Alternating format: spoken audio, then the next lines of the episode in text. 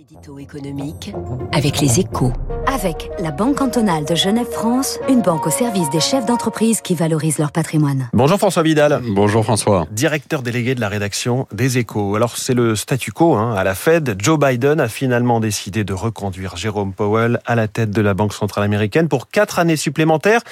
Après plusieurs semaines de suspense, le choix de la continuité a, a donc finalement prévalu, François. Alors, je n'en suis pas tout à fait sûr, bah. en fait. Hein. À y regarder de plus près, je pense même que la décision annoncée hier s'apparente euh, à une solution de compromis.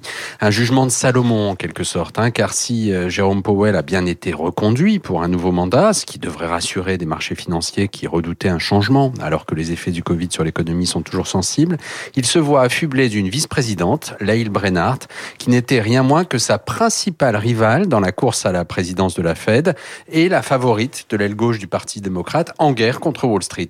En clair, Joe Biden a instauré une forme de cohabitation au siège de la Réserve fédérale, une première. Alors quel impact peut avoir cette, cette cohabitation, comme vous dites, alors que la politique monétaire américaine va devoir répondre à de nombreux défis dans les prochains mois? Ah oui, c'est la question à quelques centaines de milliards de dollars, hein, mmh. François. Au moment où la Fed s'interroge sur le rythme de la remontée des taux d'intérêt dans un contexte de flambée des prix à la consommation et de pénurie de main-d'œuvre, il serait souhaitable que Jérôme Powell et Lael Brennard tirent dans le même sens. Alors, on peut raisonnablement l'espérer, hein, dans la mesure où ils, appartiennent l'un et l'autre au camp des colombes en matière de politique monétaire.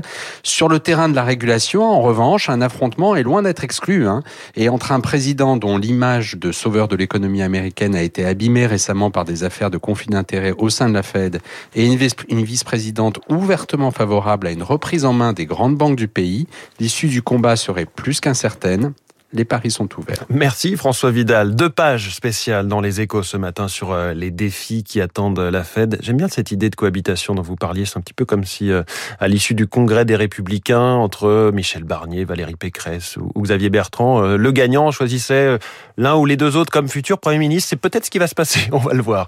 Il est 7h13. La grande sécu serait-elle la solution miracle pour simplifier et économiser sur les frais de gestion? Olivier Babot, président de l'Institut Sapiens, a regardé le projet d'un un peu plus près.